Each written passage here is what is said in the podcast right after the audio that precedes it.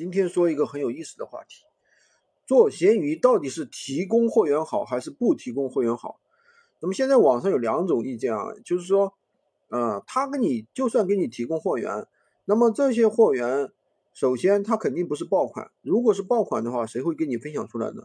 就算是爆款，他分享给你也可能会分享给一百个人、一千个人，甚至一万个人，那么这就不是爆款了。任何一个想做起来的人，肯定是要有自己的一个爆款库，对吧？而不能是说有别人给的。听起来好像很有道理啊。首先，第一个啊，任何一个产品在闲鱼上都不可能是独家，不可能是哪一个人一个人在做，对吧？第二。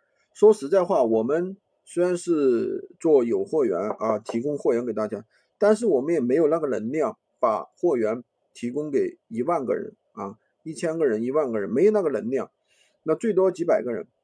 那么第三点，呃，任何一个产品提供给你，再提供给其他人，别人能出单，并不代表你不能出单，对不对？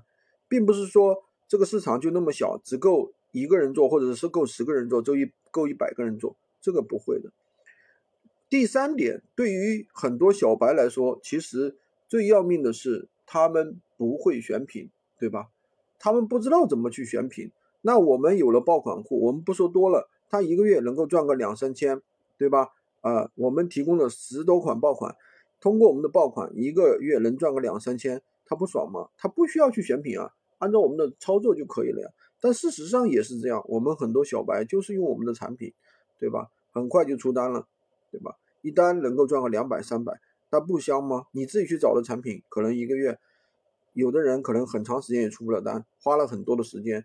首先，所以说我们要定位，我们来做这件事情的目的，对吧？我们不是做电商大师，我们要建立什么的什么样的爆款库？我们有那个精力吗？对不对？